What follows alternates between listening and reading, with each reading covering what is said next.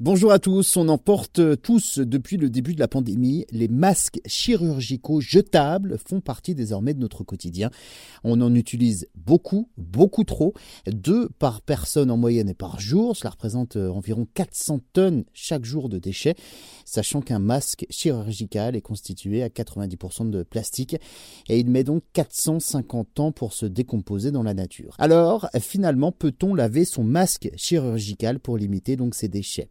On pense que les masques chirurgicaux à usage unique euh, doivent être jetés à la poubelle au bout de 4 heures, et c'est ce qui était d'ailleurs recommandé jusqu'à présent. Eh bien, c'est faux, il peut être lavé et réutilisé. C'est une récente étude du CNRS qui le dit, il est possible de laver donc son masque chirurgical 10 fois en machine sans changer son efficacité. Après lavage, la performance de filtration de ces masques reste excellente et supérieure d'ailleurs à celle des masques en tissu. Il ne faut pas le laver n'importe comment, il y a quelques règles tout de même à respecter. Il faut mettre euh, le programme à 40 degrés et une fois que le masque a été lavé, il faut le sécher à l'air libre sur un étendoir standard. L'idéal est de le laver donc dans une tête d'oreiller fermée pour éviter euh, qu'il s'abîme trop vite.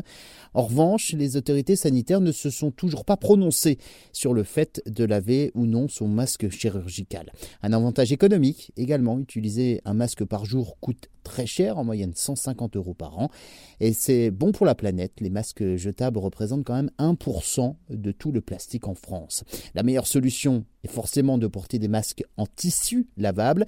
L'Agence nationale de sécurité aux médicaments recommande aux particuliers de laver euh, leurs masques en tissu en machine, de choisir un cycle à 60 degrés pour euh, un lavage de 30 minutes minimum.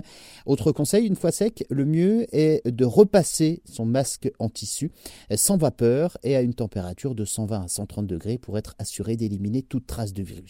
L'opération peut être répétée jusqu'à 10 fois par masque et au moins jusqu'à ce que sa matière euh, commence donc à s'effilocher ou que les élastiques de maintien donnent des signes de faiblesse.